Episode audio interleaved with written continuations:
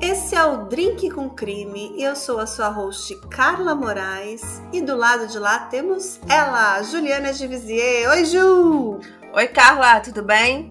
Tudo bom. Eu sei que hoje a gente tem um caso que a gente acho que a gente nunca contou caso desse país, né, Ju? Eu acho que não. E nunca contamos um caso de uma fuga tão bizarra.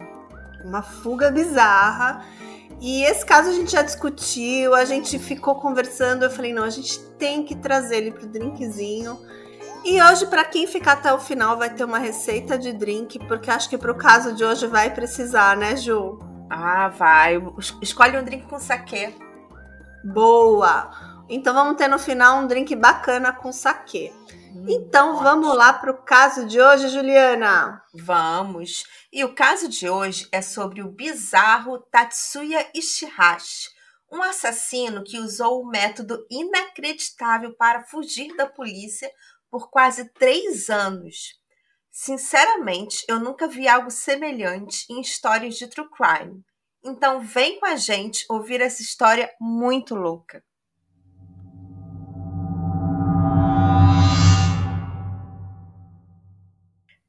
Lindsay Ann Hawker era uma jovem inglesa de 22 anos. Ela era filha do meio de Julia e Bill Hawker e tinha duas irmãs, a Louisa e a Alyssa Hawker. A Lindsay sempre foi muito focada e dedicada aos estudos e se formou com mérito em biologia com apenas 21 anos. E ela pretendia continuar os estudos e entrar no mestrado, mas resolveu tirar um ano sabático e viajar pelo mundo com seu namorado, chamado Ryan Gassett, antes de voltar aos estudos. Ai, também queria um ano sabático antes de entrar no mestrado, mas não deu. É, e merecido, né? Porque se formar na graduação com 21 anos é para muito poucos. Então, Verdade. merecido. E ela se formou com mérito. Então, nada mais de direito do que tirar um ano sabático e viajar pelo mundo com o um namorado. Justo. E como ela amava a cultura japonesa e queria começar a viajar por lá, ela se inscreveu na maior escola de línguas do Japão, que contratava jovens do mundo inteiro para ensinar outros idiomas aos japoneses. E ela foi selecionada, o que era muito bom, porque ela teria uma renda, uma ajuda de custo para se manter no Japão. Só que houve um pequeno contratempo nos planos dela que, como ela teria data para começar a ensinar inglês no Japão, e o namorado dela ainda tinha alguns compromissos em sua faculdade na Inglaterra, ela acabou tendo que viajar sozinha, sem a companhia do Ryan, que era o plano inicial. Então ela pretendia viajar com o namorado, mas como ela conseguiu esse job, esse emprego lá no Japão, ela viajou primeiro. Sacou? Entendeu? Uhum.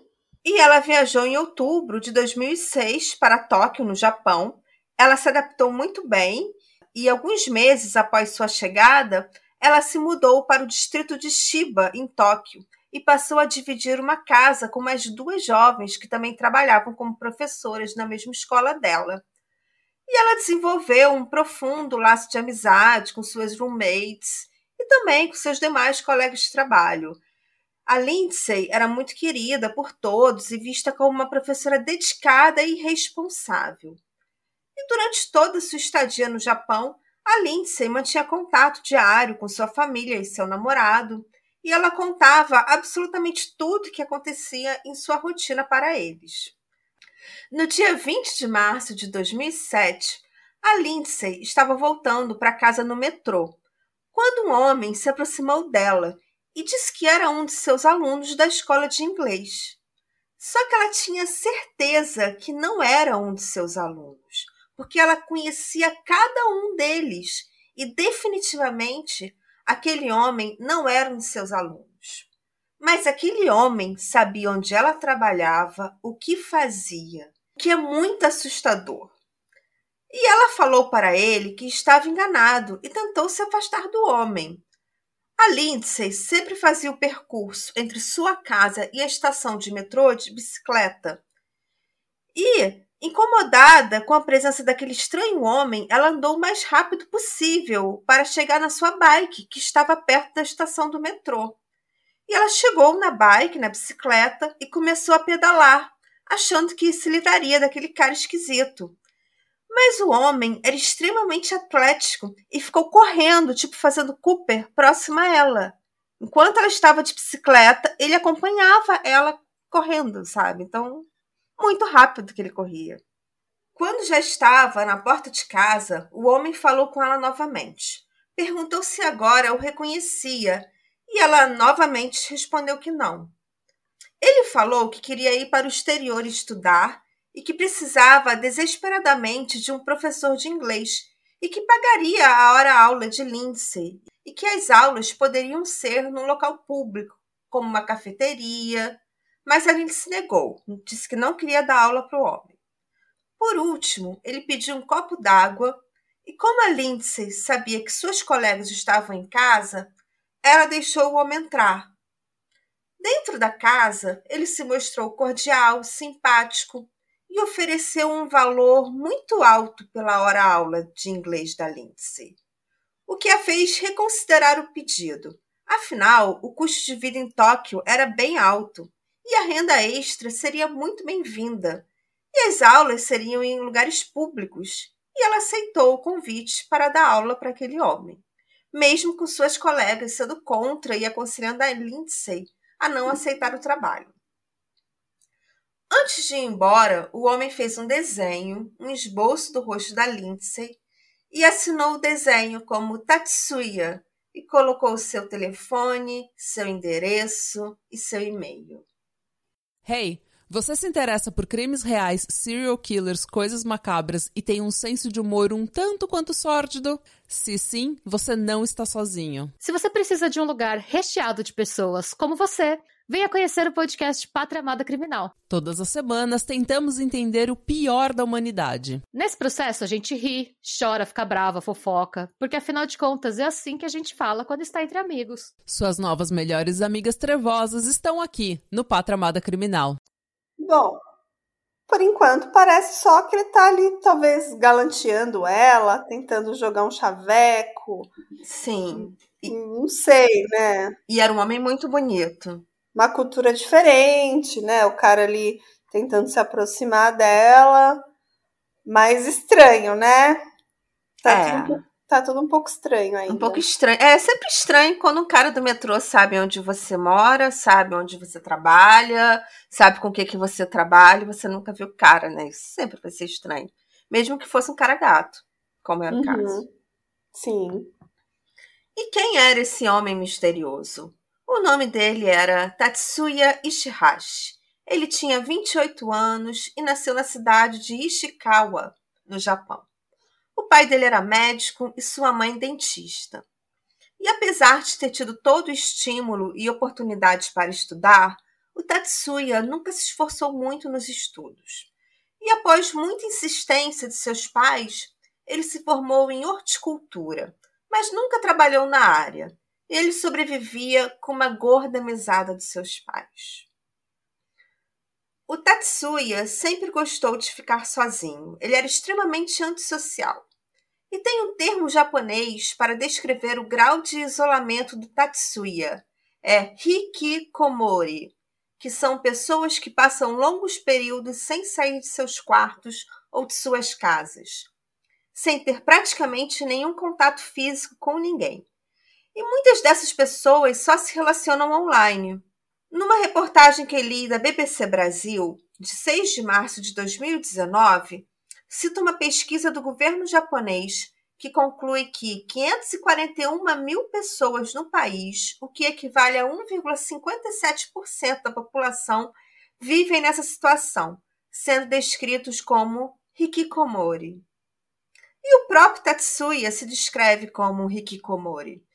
E um dos poucos motivos que fazia o Tatsuya sair do isolamento e ver o mundo era sua obsessão por seu condicionamento físico. Ele malhava regularmente e gostava muito de corrida, o que explica como ele acompanhou a Lindsay correndo enquanto ela estava de bicicleta. E o Tatsuya era um homem muito alto e considerado muito bonito. Ele era fã de mangás violentos e em uma ocasião ele demonstrou um comportamento violento. Ele tentou roubar e agredir uma mulher na rua, mas como era réu primário, recebeu apenas uma advertência do juiz. E ele desenvolveu uma obsessão pela jovem inglesa Lindsay Hawker. E sem que ela tivesse a menor ideia do que estivesse acontecendo, o Tatsuya estava stalkeando a moça há meses. Ele a seguia para todos os lugares, tirava fotos dela sem ela saber. Isso tudo sem ter coragem de tentar falar com ela. E aquele dia do metrô, em 20 de março de 2007, ele finalmente teve coragem de falar com a Lindsay. Ele e a Lindsay combinaram que no dia 25 de março, cinco dias depois, seria a primeira aula de inglês numa cafeteria. As câmeras da cafeteria filmaram os dois no balcão, fazendo os pedidos, e a Lindsay estava bem desconfortável. Todas as vezes que o Tatsuya se aproximava dela, ela dava um passo para trás. Depois, eles são filmados na mesa, enquanto a Lindsay ensinava inglês para o Tatsuya. Eles ficaram na cafeteria por cerca de uma hora, só que quando terminou as lições, o Tatsuya disse que tinha esquecido o dinheiro para pagá-la e falou que morava ali perto e que os dois poderiam ir no apartamento dele para pegar o dinheiro. Ai, ai, ai. Tenso. Tenso. Às 10 horas da manhã, os dois saíram da cafeteria e entraram num táxi. Quando chegaram no apartamento, a Lindsay pediu ao taxista para guardá-la até porque ela seguiria direto para a escola de línguas para trabalhar. Mas o taxista só esperou por sete minutos e foi embora. Naquele dia, Lindsay não apareceu no trabalho e não deu nenhuma satisfação, sendo que ela nunca faltava ao trabalho. No dia seguinte, ela faltou novamente. O chefe dela tentou entrar em contato, mas ela não respondia às chamadas e preocupado, ele entrou em contato com a família da Lindsay, relatando o que estava acontecendo. Caramba, então quer dizer que ela foi para o apartamento dele, supostamente só para pegar o dinheiro das aulas e desapareceu. Pois é, e o taxista só esperou sete minutos. No dia seguinte, seu chefe ligou para seu pai e informou sua ausência. Seus pais e seu namorado viajaram para Tóquio e contaram a história do homem para a polícia, o homem que tinha de deixado um desenho na casa da Lindsay e que tinha contratado a Lindsay para dar aulas de inglês.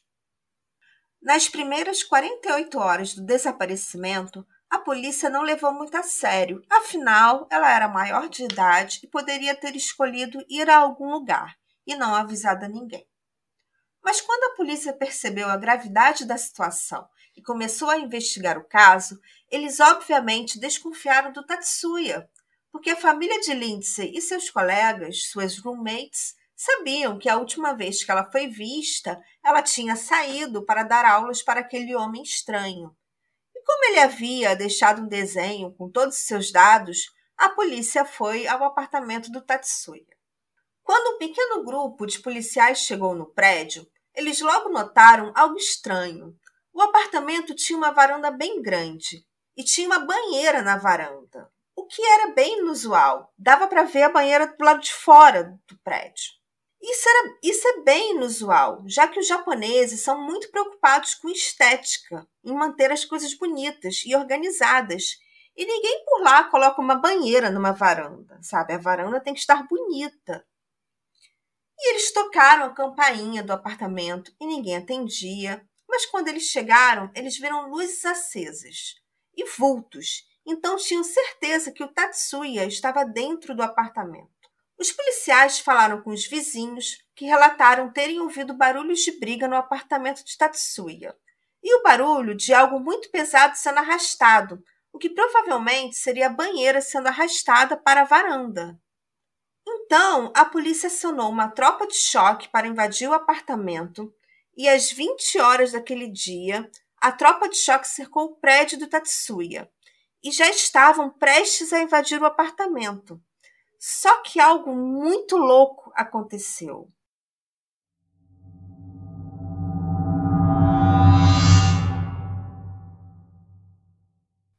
O Tatsuya abriu a porta e saiu correndo, dando olé em todos os policiais. Ele conseguiu fugir pela escada de incêndios correndo igual a um louco e sumiu completamente nas ruas de Tóquio. Ele ficou fazendo zigue-zague com os policiais pelas ruas para poder escapar. E essa foi a vez que a polícia chegou mais perto dele por quase três anos. Ele conseguiu fugir então, Ju? Conseguiu. Ele deu olê na tropa de choque. Caraca. Não. E aí, me conta o que, que tinha nessa banheira, porque imagino que tinha alguma coisa lá. Pois é. Após a inacreditável fuga do Tatsuya, a polícia foi revistar o apartamento dele. Havia vários objetos pessoais da Lindsay no apartamento, inclusive sua bolsa e seus documentos. E na banheira, aquela banheira que estava na varanda, havia terra, muita terra, terra adubada, porque inclusive havia sacos de terra adubada na varanda. E sementes de flores foram recentemente plantadas na banheira. Ele estava transformando a banheira num grande vaso de plantas. Só que havia algo mais na banheira. Uma mão humana estava para fora da terra, igual a um filme de terror. Era a mão da Lindsay que estava enterrada na banheira. Gente. Ele, ele, ele transformou o corpo da Lindsay num vaso de planta, numa banheira. Numa varanda de um apartamento. Isso. Tá aí o grau de loucura desse caso, que ainda nem começou, né? nem chegou no ápice da loucura. Ai, ai, ai. Conta mais, Ju. A polícia descobriu o corpo nu de Lindsay enterrada na banheira. Ela foi amordaçada e seus pés e mãos foram amarrados com um tipo de lenço usado em jardinagem. Ela tinha diversos ferimentos de defesa, mostrando que lutou contra seu agressor. Tanto a Lindsay quanto Tatsuya eram treinados em artes marciais e por isso houve uma briga feia entre eles. Ela tinha um hematoma profundo no rosto, mostrando que levou um soco dele e marcas no corpo dela indicavam que ela foi empurrada contra os móveis. Ela foi estuprada e estrangulada com tanta violência que a cartilagem do pescoço foi quebrada. Ela teve seus cabelos raspados e colocados num saco como um souvenir. E a morte brutal de uma jovem inglesa chamou muita atenção e alarmou todo o Japão, e por isso cartazes com a foto do Tatsuya foram espalhadas no Japão inteiro, além de estar em todos os jornais, nas redes sociais. Tinham fotos dele também com possíveis disfarces e até vestido de mulher. Todo o Japão procurava pelo Tatsuya. Houve vários possíveis avistamentos dele em todo o Japão. A polícia investigou todos os casos, mas nem sinal do Tatsuya começou a aparecer rumores que ele havia saído do país ou se matado em algum lugar que dificultasse que seu corpo fosse encontrado. E foram se passando meses com uma intensa procura da polícia, ampla cobertura da mídia e nada do Tatsuya. A mãe dele chegou a fazer um discurso público pedindo para seu filho se entregar à polícia, e mesmo assim nem sinal do Tatsuya. Isso porque tinha uma recompensa de um milhão de ienes que foi subindo até chegar a 10 milhões de ienes. Eu fiz um cálculo levando em conta valores de hoje. Então, obviamente, meu cálculo está enviesado, já que o caso é de 2007. Mas se fosse hoje, 10 milhões de ienes seria equivalente a 360 mil reais. Caramba, é uma baita de uma recompensa, né, Ju? É, porque estava tendo muita repercussão, né? Uma inglesa morta no Japão. Então a recompensa foi só aumentando. Sim, ainda mais uma morte com requinte de crueldades como esse, né? Com certeza. O Tatsuya se tornou o criminoso mais procurado do Japão. A polícia passou a imprimir cartazes em tamanho real do Tatsuya e espalhar por todo o país, porque ele era bem alto e eles achavam que poderia ajudar na identificação. Mas nada parecia adiantar. E esse sumiço do Tatsuya começou a levantar teorias na internet. As pessoas estavam discutindo onde ele poderia estar e também começou a rolar uma espécie de fã-clube, devido a essa capacidade furtiva impressionante dele.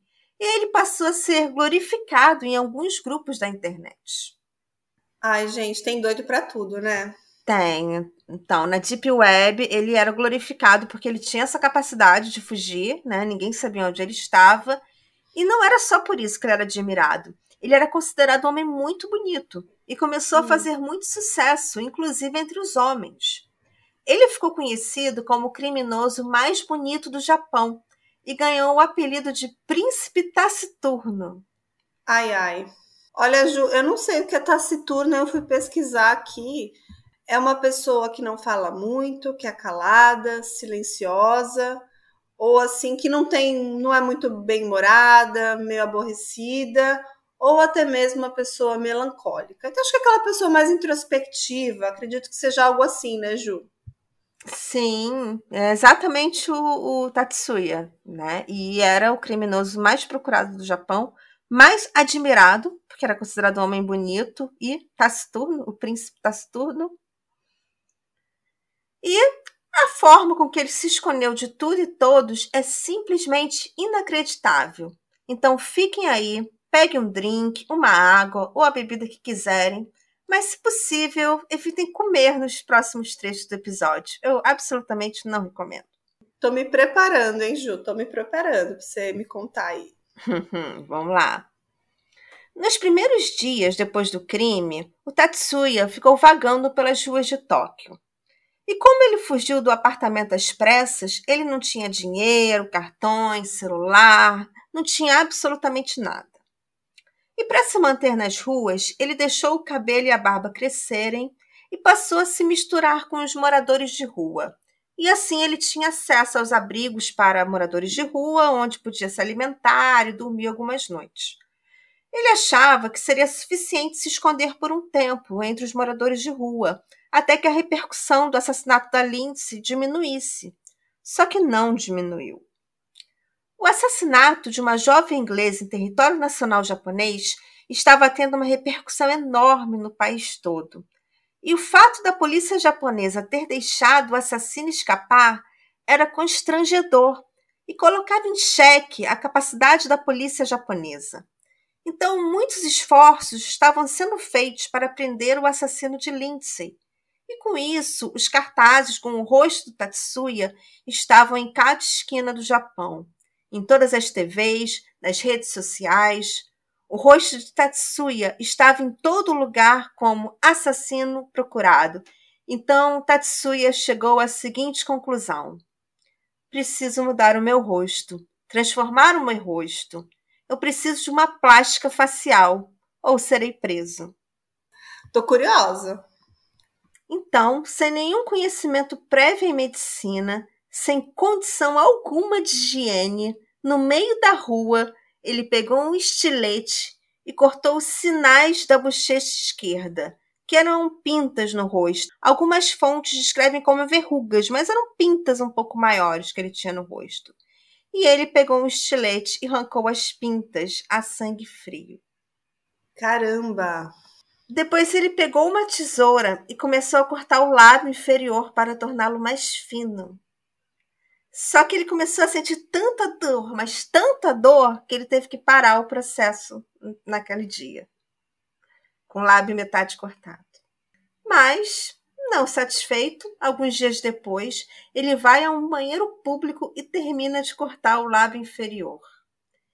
E mesmo com muita dor, ele ainda pegou uma linha e costura e costurou as narinas para que o nariz parecesse mais fino. Gente! Carla, sua cara tá ótima de espanto. Gente, tô chocada. Não, eu tô aqui pensando, o cara fazendo uma cirurgia plástica nele mesmo, no rosto dele, sem nenhum conhecimento, no meio da rua. Uma autoplástica no banheiro público. Tudo bem que Gente. o banheiro público no Japão é mais limpo que o nosso, mas mesmo é, assim. É, provavelmente. Mas mesmo assim. Mesmo Imagina assim. a dor, a frieza pra pessoa fazer uma coisa dessa. Gente, será que ele não usou nenhuma anestesiazinha? Acho que não, né? Ele não ia é, ter como comprar. Não, não ia ter como. O máximo que ele pode ter comprado é alguma berita. Nossa, que loucura, Ju.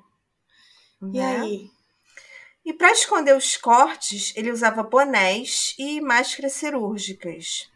E aqui eu vou abrir um parêntese para falar que o hábito de usar máscaras cirúrgicas no Japão antecede a pandemia de Covid-19.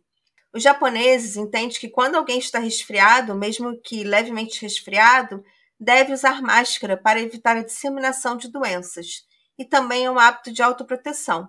Por isso, mesmo em 2007, não era incomum alguém usar máscara, e o Tatsuya passou a andar de máscara e boné para esconder né, os machucados dele e o próprio rosto dele.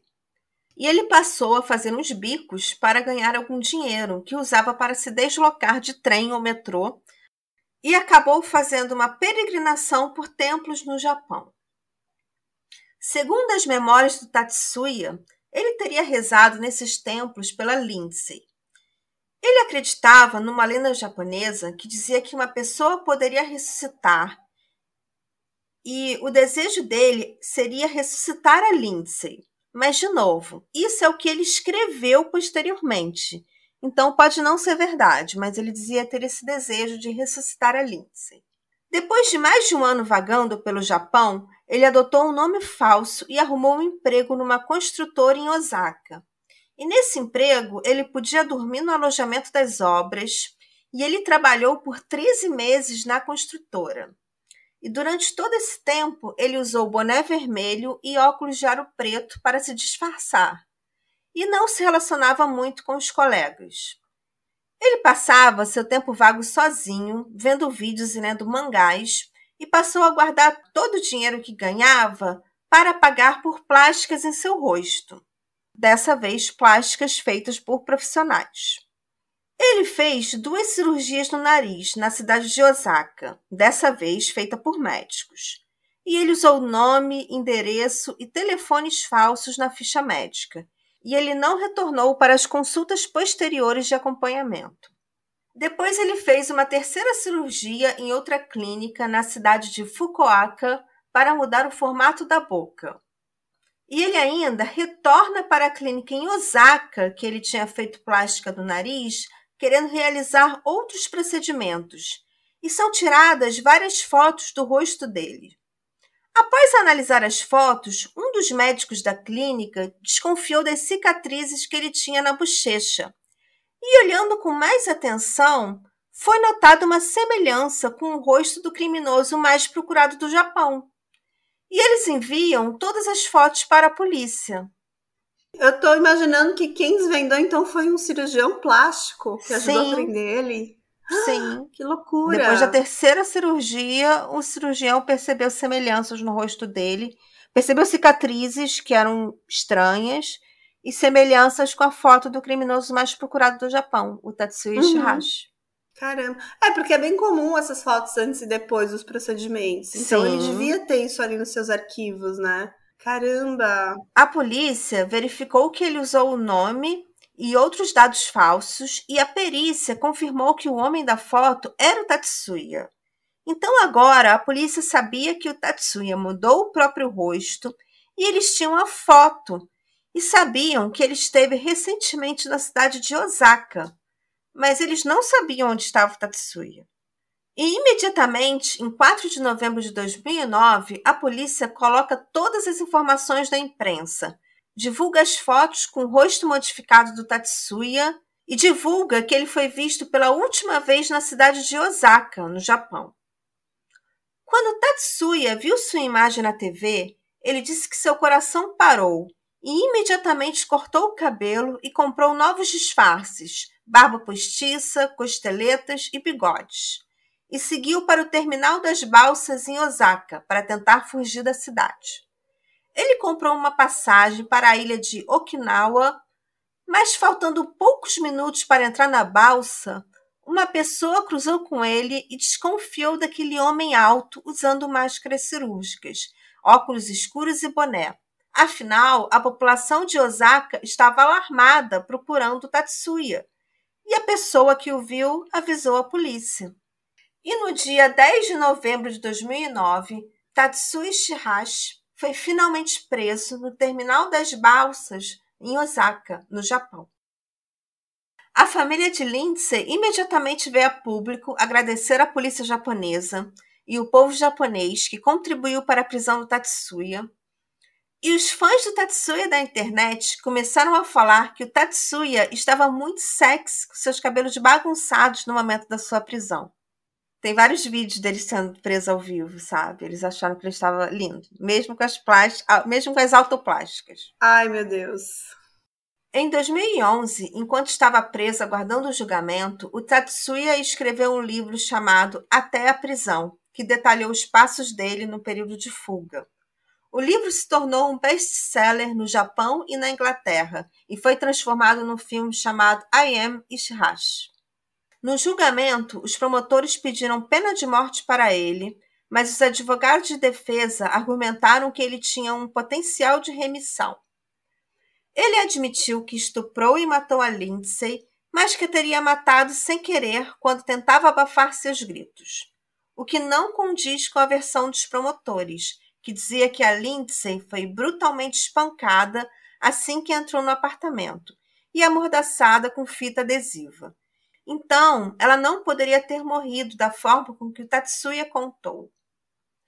E em 21 de julho de 2011, Tatsuya Shihashi foi condenada à prisão perpétua. E esse é o caso de hoje. Caramba, Ju, então ele está preso até hoje lá no Japão. Cumprindo prisão perpétua, exatamente. E essa então seria essa é a única vítima que a gente sabe Sim, do Tetsuya. Acredito que seja a única vítima. É. é. Será que o pai dele não ajudou ele? O pai dele era médico, você me falou, e a mãe dele era dentista. Será que eles não colaboraram um pouco com essa fuga, talvez financeiramente, ou até mesmo com esses procedimentos estéticos, né? Que não devem ser é. barato, né? Eu fiquei pensando isso, porque ele estava só fazendo bico e conseguiu juntar bastante dinheiro, né? Então não duvido que ele tenha recebido uma ajuda. Talvez até os conhecimentos que ele tem ali da parte estética ou da parte de de medicina tem um pouco a ver com a, com a família dele, né? Mas que caso doido, Ju. Eu já Não conheci é? algumas coisas desse caso, mas que fuga dele, hein? Que loucura. Ele conseguiu ficar três anos escondido, sendo um dos criminosos mais procurados do Japão. Adorei o caso de hoje, Ju. Ah, só das minhas fontes, tá? Minhas principais fontes foi vídeo do Beyond Evil, do Coffee House Café, do Japan, é, e notícias do Japan Times, Motherpedia, G1 e do The Diplomatic. Muito bom. Então, para comemorar esse caso de hoje, eu vou trazer um drink com saquê, que é o Coconut Honey, que é um drink de saquê dourado com água de coco. Então, vocês vão precisar de 50 ml de saquê dourado, água de coco a gosto, uma colher de sopa de mel, e uma colher de chá de raspas de limão e gelo. Aí vocês vão colocar tudo numa coqueteleira, adicionar o saquê, o mel e as raspas de limão. Aí coloca os cubinhos de gelo e agita ali por uns 30 segundos. Aí, se você quiser, você pode coar essa mistura ali, é, coloca ali num copo com gelo, completa com gelo, com mais água de coco e sirva. Deve ficar uma delícia. E você pode decorar ali também com uma fatia de limão. Adoro. Acho que água de uhum. coco e saquê é uma combinação perfeita. com esse toquezinho de mel, tô louca para experimentar esse drink. Se vocês ouvintes experimentarem e gostarem, depois deixa um comentário lá pra gente. Fechou? Delícia. Depois uhum. do caso de hoje, precisamos. Precisamos mesmo. Então é isso, gente. Adorei mais um roteiro aí da Juliana, que contou muito bem esse caso de hoje, um caso ali no Japão que a gente nunca tinha trazido aí para vocês. E, e é isso, então a gente se vê na próxima terça-feira com mais um caso bem bacana. A gente se vê lá nas nossas redes sociais, nosso Instagram é o arroba drinkcomcrime. E quem quiser ser nosso apoiador, pode apoiar a gente pela Aurelo ou então pelo Pix. E apoiando, vocês têm episódios exclusivos e também um grupo super bacana no WhatsApp que a gente bate papo, discute as teorias, conta caso, então é imperdível. Então é isso, gente. A gente se vê muito em breve. E muito obrigada para quem está seguindo, para quem está curtindo o drinkzinho, quem deixa comentário lá no nosso Spotify, quem deixa comentário no nosso Instagram, que a gente adora receber o feedback de vocês, né, Ju? Isso aí, galera. não esqueçam de avaliar também lá no Spotify dar cinco estrelinhas pra gente. Sim, e com é certeza. Avalie a gente também, que é muito importante pra, pra gente pra gente ser indicado aí por vocês, pra mais gente conhecerem o drinkzinho e a gente seguir crescendo. Tá bom?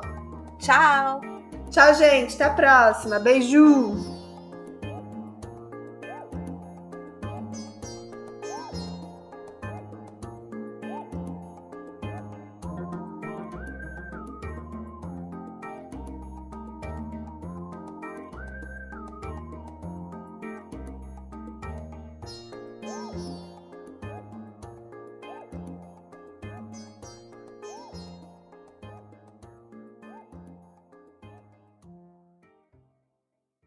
Hey, você se interessa por crimes reais, serial killers, coisas macabras e tem um senso de humor um tanto quanto sórdido? Se sim, você não está sozinho. Se você precisa de um lugar recheado de pessoas como você, venha conhecer o podcast Pátria Amada Criminal. Todas as semanas tentamos entender o pior da humanidade. Nesse processo, a gente ri, chora, fica brava, fofoca, porque afinal de contas é assim que a gente fala quando está entre amigos. Suas novas melhores amigas trevosas estão aqui no Pátria Amada Criminal.